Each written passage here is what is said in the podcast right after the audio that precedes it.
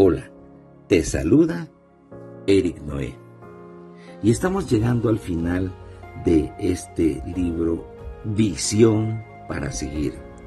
Estamos en el capítulo 12, cuyo título es Gratitud al Rey de Reyes por siempre.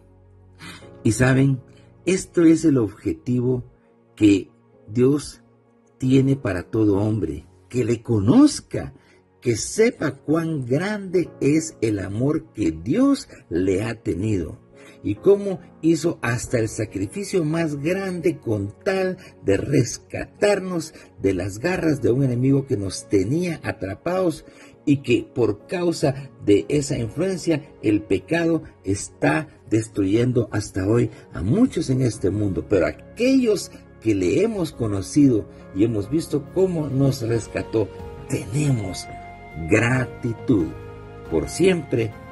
Y el tema que te quiero compartir hoy, el último tema es Rey de Reyes. Y te lo comparto. Jesús es Rey. Rey de Reyes y Señor de Señores. Este es un título categórico que nadie puede discutir. Él es Dios hecho hombre y como hombre peleó con dignidad y gallardía para recuperar el control de todas las cosas y establecer que la justicia de Dios es perfecta. Quiere decir que en algún momento se había perdido el orden, que habían fallado los planes perfectos de Dios de crear a un ser que lo amara voluntariamente y obedeciera y fuera fiel de corazón. Claro que no pero sí hubo en su momento alguien que quiso estorbar este plan e incluso acusar a Dios de injusto cuando fue castigado por sus acciones malas, como que si Dios mismo tuviera la culpa por ello.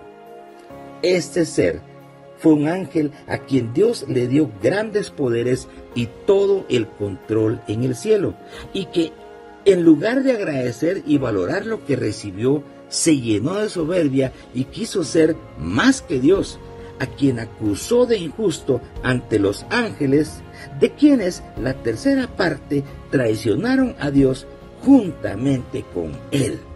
O sea que Dios hizo malo a este ángel. No, pero en el camino de la perfección, tener opción de escoger Tener libre albedrío es fundamental y en este punto, Lucero, como se le llamaba a este ángel, corrompió su camino escogiendo ser malo, traidor, mentiroso. Dios tuvo que echarlos del cielo y decretó un castigo eterno.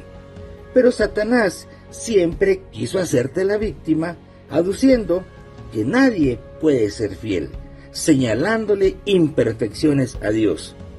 Fue por eso que Dios mismo se decidió a tomar una posición inclusive inferior a la de un ángel, la de un hombre débil, y vivir en un ambiente totalmente malo y propicio para ser infiel y hacer lo malo ante inmensas tentaciones. Para hacerlo, Dios tomó la forma de hijo en Jesús, aquel niño que nació en Belén y se desarrolló como hombre en un ambiente propenso a hacer lo malo, guardándose y siendo obediente a Dios desde su niñez. Creció y la Biblia dice que fue tentado en todo, pero sin pecado. Pudiendo ser malo, escogió el bien peleó bien la batalla. Y llegó a la edad de su ministerio y comenzó a predicar desafiando a Satanás, demostrándole que en la más grande debilidad se puede ser fiel a Dios. Round tras round, Jesús derrotó a Satanás en su naturaleza de hombre débil y demostró a todo el universo que Dios no es malo ni injusto, sino perfecto en sus designios, misericordioso y lleno de amor. Jesús venció totalmente a Satanás en la cruz, reteniendo su integridad a pesar de la más grande humillación en la muerte de cruz. Jesús venció, se coronó rey. Para eso nació y devolvió el control y orden al cielo, a donde también ascendió para sentarse en el trono y gobernar con justicia eternamente y para siempre. Al vencer, pagó el rescate y abrió la puerta para que podamos regresar a Dios y vivir con Él para siempre. La Biblia dice en 1 Timoteo 3:16, e indiscutiblemente grande es el misterio de la piedad. Dios fue manifestado en carne, justificado en espíritu, visto de los ángeles, predicado a los gentiles, creído en el mundo y recibido arriba en gloria.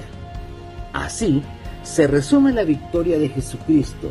Él venció, se sentó en el trono y es Rey de Reyes y Señor de Señores, para siempre.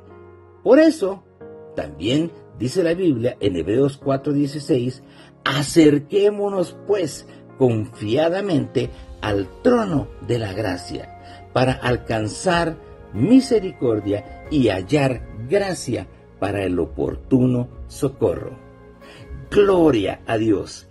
Hay un camino abierto, el cual Jesús, Dios hecho hombre, labró a través de una entrega total, de vivir en la sencillez de una vida terrenal en la cual le fue fiel a Dios en todo, no pecó y le demostró a Satanás que sí se puede ser obediente y acatar los designios y las, los mandamientos del Padre.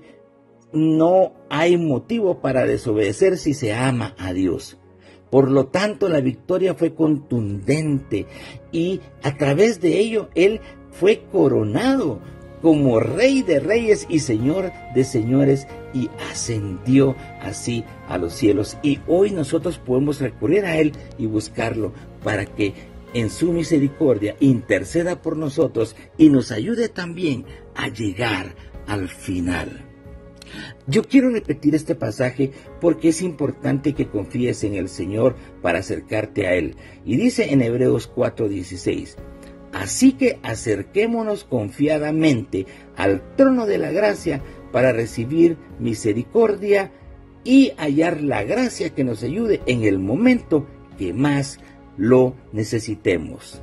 Así es, estás del lado del vencedor, con el poderoso gigante Jesús, Rey de Reyes y Señor de Señores, por siempre y para siempre.